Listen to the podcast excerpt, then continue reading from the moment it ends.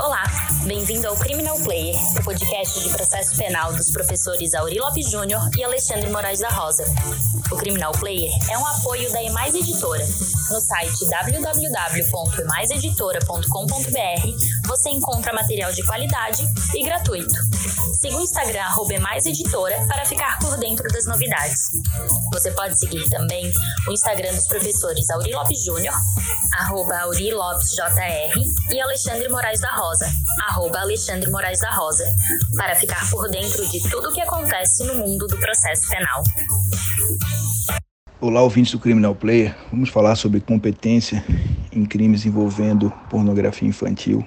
O Supremo Tribunal Federal, no julgamento dos embargos de declaração, em que ficou relator o ministro Edson Fachin, recurso extraordinário 628-624, estabeleceu que compete à Justiça Federal processar e julgar os crimes consistentes em disponibilizar ou adquirir material pornográfico acessível transnacionalmente, anotem isso, acessível transnacionalmente, envolvendo criança ou adolescente, quando praticados por meio da rede mundial de computadores. Artigo 241, 41A, B da, do Estatuto da Criança e Adolescente. Esse decisão do Supremo, que não é tão recente assim, merece a nossa consideração, afinal de contas, o Brasil assumiu a responsabilidade por tratados internacionais e vale a pena conhecer a Convenção de Budapeste sobre as possibilidades de cooperação ativa, passiva, no tocante aos crimes envolvendo pornografia infantil.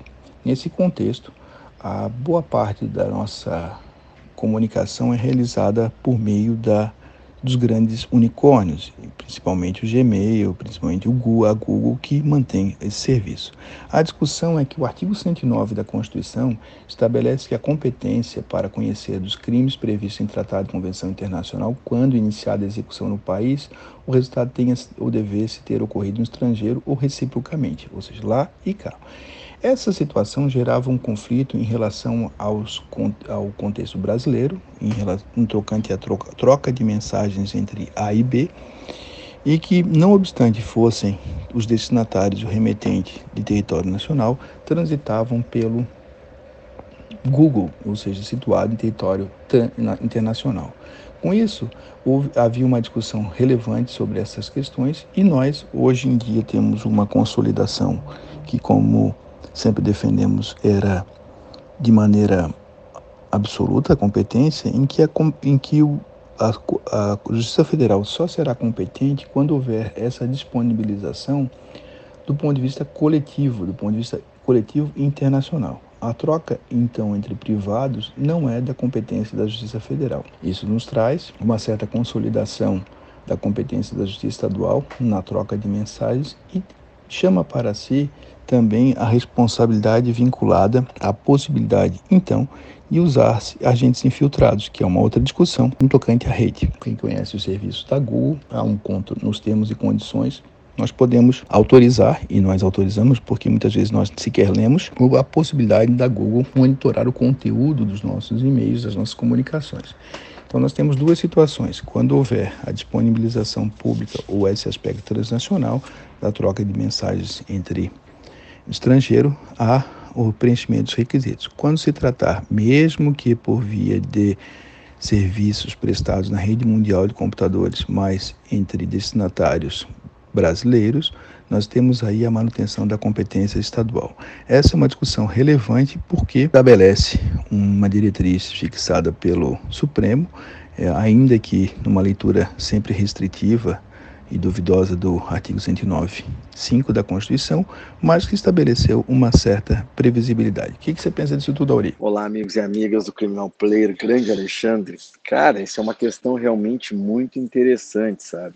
Até porque eu acho que a gente tem que sempre começar recordando o pessoal que competência em razão da matéria, ela é absoluta, em que pese para nós, no processo penal, nós não fazemos essa distinção, entendemos que a garantia do juiz natural está para além dessas categorias do processo civil e que, portanto, a competência, seja ela em razão de matéria, pessoa ou lugar, para nós que trabalhamos com as categorias do processo penal, ela é sempre absoluta, porque alberga a garantia do juiz natural. Mas, tradicionalmente, por conta de teoria geral do processo, se fez essa distinção. Mas, de qualquer maneira, o que é pacífico é que a competência em razão da matéria, ou seja, estadual, federal, eleitoral, militar, enfim, é absoluta.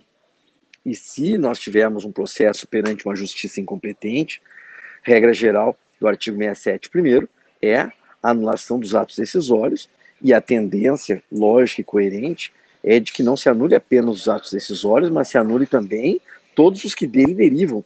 E não raras vezes significa dizer também anular o processo inteiro. Então, é, existem inclusive precedentes, decisões nesse sentido de anular tudo, até a denúncia, porque um promotor estadual não pode oferecer uma denúncia por um crime federal e vice-versa, e não basta uma simples ratificação. Mas, de qualquer maneira, é uma questão bem sensível. Bom, vamos lá. Realmente chama atenção essa decisão do Supremo, porque a Constituição é muito clara no 109. Aqueles crimes que o Brasil, por conta de tratados ou convenções, se obrigou a reprimir, é de competência da Justiça Federal. Ponto. O Supremo vem e, de certa maneira, mais uma vez, criando aonde não tem previsão, onde não tem talvez nem espaço interpretativo, vem e diz, bom, mas não basta isso. É preciso que exista internacionalidade. Ou seja, no caso da, da da, da pornografia infantil, desculpa, da pornografia infantil, através das redes sociais, internet, etc., que tem uma natureza de internacionalidade, de alcance. Bom, primeiro, a Constituição não diz isso. Segundo, é algo também, às vezes, muito problemático de se definir, na medida em que, e aí eu acho que você fez uma distinção muito interessante, muito clara, se isso se dá através de é, comunicações privadas, etc., ok, fica mais fácil pensar num caráter nacional. Agora, quando se trata de redes sociais, é, ou de pelo menos de algo que seja acessível a um número é, não controlável de pessoas, ou acessível de forma uh, por, por alguém de fora do país, bom, eu acho que não é necessário a comprovação da efetiva internacionalidade, senão da potencial internacionalidade. Mas não vai ser surpresa se amanhã depois o Supremo entender que não basta só ser potencialmente, mas sim deve ser comprovada a internacionalidade.